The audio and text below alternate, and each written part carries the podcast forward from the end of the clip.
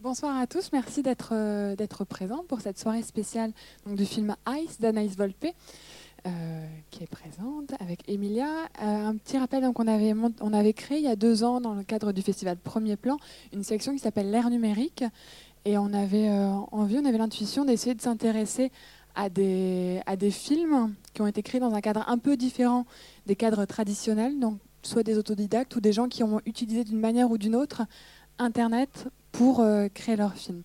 Donc au départ, on ne savait pas exactement euh, quelle forme de film on allait trouver. La première, euh, la première année, on avait découvert grâce à Twitter, que cette messagerie instantanée de 146, pour ceux qui ne sont pas familiers à cet outil, un court métrage de 8-9 minutes, je crois, donc d'Anaïs. Et l'année d'après, elle avait terminé son film, qui qui était devenu un long métrage, qui s'appelle Ice, que vous allez voir ce soir.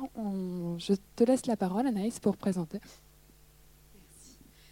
Euh, bah déjà, merci beaucoup à tous d'être venus et d'avoir eu la curiosité de, venir voir le film. On est super content, hein, de, contente de, vous le présenter.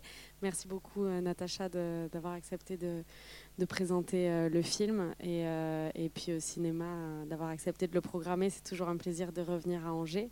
Euh, en dehors du festival.